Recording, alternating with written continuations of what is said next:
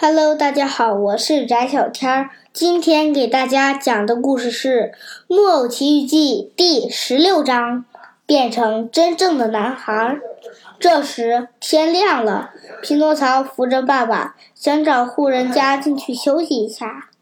没走多久，就看见两个丑八怪在路边乞讨，正是那只猫和那只狐狸。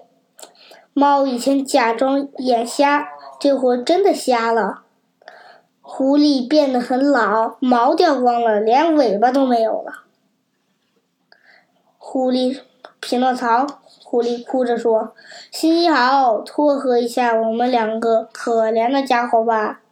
你们这是活该，记住这句老话吧：抢来的钱不会变富。再见了，骗子们。”说完，匹诺曹就和爸爸继续赶路。匹诺曹和爸爸走到了一座小屋前，敲了敲门，转一转门把手，门就开了。里面一个细细的声音说：“匹诺曹打开了门，却发现屋里一个人都没有。咦，房子的主人在哪儿呢？我在上边。”匹诺曹和杰佩托抬起头，才看见房子上趴着一个会说话的知了。哟，我亲爱的小知了，匹诺曹向他行礼道。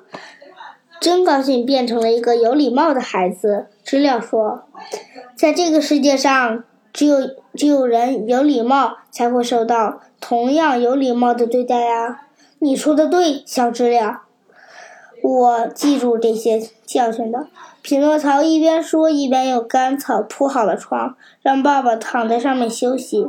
接着他问知了：“哪里能给我可怜的爸爸弄来一杯牛奶呢？”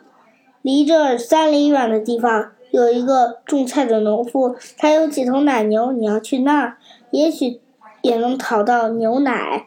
匹诺曹听了，立马向农夫家跑去。一杯牛奶一个金币，先付钱。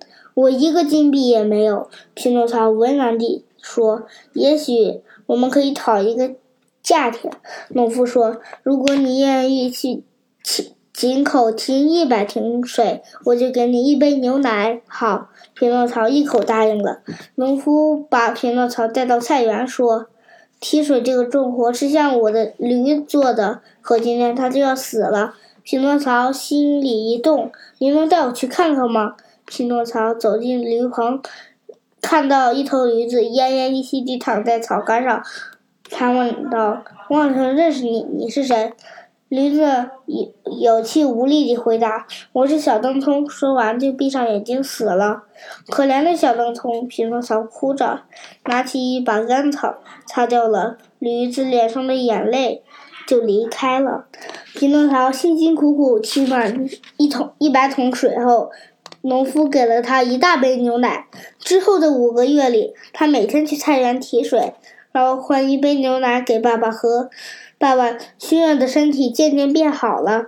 匹诺曹还学会了换编草、蓝草和草蓝来挣钱。他花了几个金币买了一本旧课本。白天他就推着爸爸去散步，晚上他又回来读书写字。匹诺曹变了。他开始刻苦学习，拼命干活，好不容易才攒下了四十个金币。这天早晨，匹诺曹走到集市上去，准备买一件新衣服。半路上，他遇见了住在那儿仙女家的蜗牛，便激动地上前问道：“快告诉我，好心的蜗牛，仙女在哪儿？她还爱我吗？我想见她。”仙女正躺在医医院里呢，躺在医院里。他生了重病，穷得连一口面包都吃不起了。可怜的仙女，这四十个金币本来是要买一件新衣服的。蜗牛，请你把它们拿给我的仙女妈妈。那你的新衣服呢？新衣服有什么要紧的？过两天你再到这儿等我，我会多给你几个金币。蜗牛，快去吧。这天晚上，匹诺曹干活干到十二点才上床。他以前每天提八个篮子，今天提了十六个篮子。他累得一上床就睡着了。梦里，仙女妈妈对他说：“好孩子，为了报答你的好心，我原谅为你做一切的淘气事儿。希望你可以继续活下去，你会幸福的。”这时，匹诺曹梦醒了，他睁开了眼睛。天哪！从此是多么惊奇呀！因为他发现自己变成了一个真正的孩子。跟所有的孩子一模一样。他住的那间简陋的干草房也变成了一座漂亮的房子。他跳下床，看见桌子上摆放着一张漂亮的新衣服。他穿上新衣服，发现口袋里有一个象牙钱包，钱包上写着：“天蓝色头发的仙女还给他亲爱的匹诺曹四十个金币，并感谢他的好心。”打开钱包一看，里面有五十个金币。匹诺曹跑到镜子旁，看见他再也不是木偶了，而且是一个帅气的男孩。桂色的头发，蓝色的眼睛，红彤彤的脸蛋儿，漂亮极了。匹诺曹不禁糊涂了：这一切是真的吗？哎，我的爸爸呢？我他连忙去找爸爸，只见杰佩托正在费力地雕着木头。爸爸，这是怎么回事？多亏了你啊，杰佩托说。当一个孩子变善良时，就会有一种巨大的力量，使他们的家族先焕然一新，变得幸福又快乐。那原来的木偶匹诺曹呢？在这儿。杰佩托指着一个木偶说：“这个木偶坐在桌子上，头靠着一边。”两条胳膊耷拉着，两条弯腿又曲叉交叉在一起。匹诺曹盯着木偶看了好半天，叹气道：“当我还是个木偶的时候，我是多么华丽、滑稽、可笑呀！